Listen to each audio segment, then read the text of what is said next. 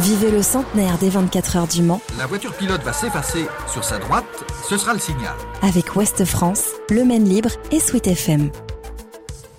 Une voiture qui tape avec une violence inouïe le rail. On est à la sortie de la chicane Dunlop. 2011. Sur le circuit des 24 heures du Mans, à peine une heure après le départ, une Audi sort violemment de piste. Son pilote, Alan McNish, ressort indemne. The Le Mans 24 Hours is a special race. Photographe reporter au Maine Libre, quotidien de la Sarthe, Denis Lambert immortalisera sur l'instant la voiture disloquée en l'air. Une photo qu'on retrouvera un peu partout. Des USA Sports Narrative, en Angleterre The Independent ou France L'équipe. Je suis Ronan Lemonnier, journaliste au Maine Libre, et je vous emmène dans l'histoire d'un jour aux 24 heures du Mans. On fait tout le circuit, ou pratiquement tout le circuit, où euh, les zones sont encore autorisées, puisqu'il y a des zones qui, nous sont dédiées et des zones où on ne peut pas accéder, puisque ce qu'on appelle des zones rouges. Euh, et il y en a de plus en plus sur le circuit, pour des questions de sécurité. Je travaille avec une, focale de 400 mm de 8, et associée des fois à des extendeurs. Et maintenant, avec les boîtiers numériques, on peut aussi avoir un crop numérique. Donc ça permet d'aller chercher assez loin. On est à peu près à trois quarts d'heure de course. Donc je venais faire le départ. Et donc après, pour avoir des paquets de voitures et surtout les voitures qui sont en tête, je décide, comme, euh, tous les ans, d'aller dans l'est de la forêt. Et je fais euh, quelques tours où on a les trois Audi qui sont partis comme des balles. Puis euh, je, décide d'aller d'aller de l'autre côté de la piste, là où j'y allais jamais, pour essayer de les avoir de face. Et les Audi repassent. Je fais quelques photos, je reste sur place.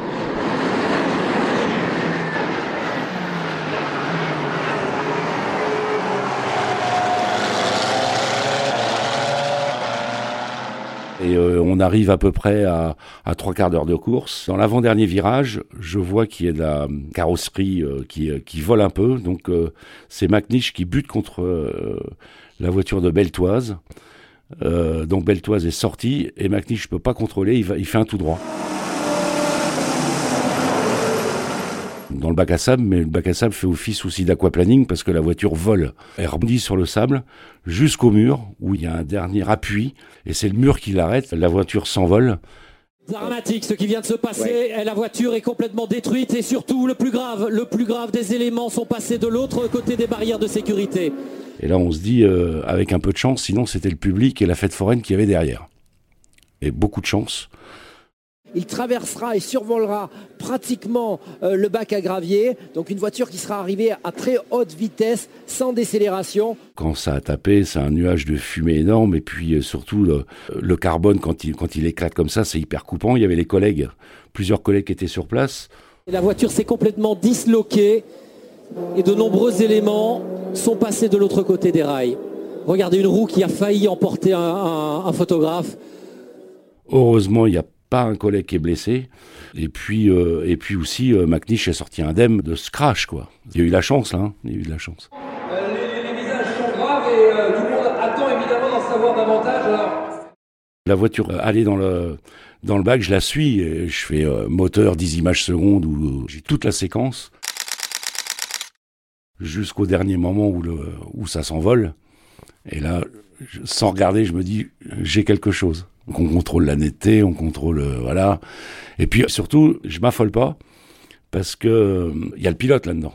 Est-ce qu'il y a les secours vont arriver? Est-ce qu'il va sortir? Et il sort sur ses deux pieds. Il y a quand même de l'humain là-dedans. Donc j'attends la sortie. Quand on a vu Alan McNish sortir, il y a des mécanos qui sont, partis en pleurs, mais surtout qui ont applaudi euh, le courage du pilote. Et dès que j'ai la sortie, voilà, je, je fonce en salle de presse et tout le monde me dit tu lâches, je suis sûr.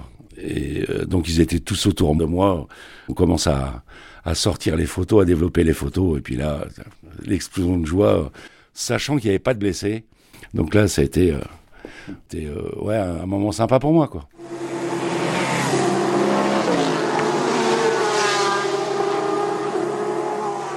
« 35 ans de 24 heures sur un circuit de 13 bornes faut être là euh, au bon moment, au bon virage. Euh, voilà, c'est un coup de chance.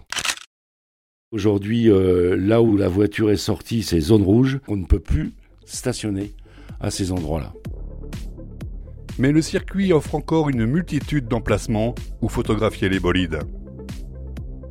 Il y a les classiques, hein, c'est la plaine forêt, euh, donc côté extérieur du, circuit, où bon, euh, c'est la photo à faire, parce que les voitures passent encore dans la forêt, c'est assez magnifique. Il y a Indianapolis, le soir vers 21h, où là on a une lumière rasante également au virage d'Arnage, où on distingue les yeux des pilotes. Il y a, il y a quelques spots encore assez intéressants dont un qui est euh, peu légendaire, euh, ce n'est ouvert que pendant les essais où on voit le panneau de circulation Le Mans, Chartres, Tours, et ce panneau-là est caché pendant la course. La voiture emprunte une route à la circulation. Le seul moment où on fait cette photo-là, c'est pendant les essais. Après, c'est couvert. Cette année 2023 des 100 ans des 24 heures, Denis sera, bien évidemment, sur le circuit. Participer comme ça au centenaire, c'est quand même pas mal parce que le prochain, je serai plus là. Le centenaire des 24 heures du Mans, avec Ouest France, Le Maine Libre et Sweet FM.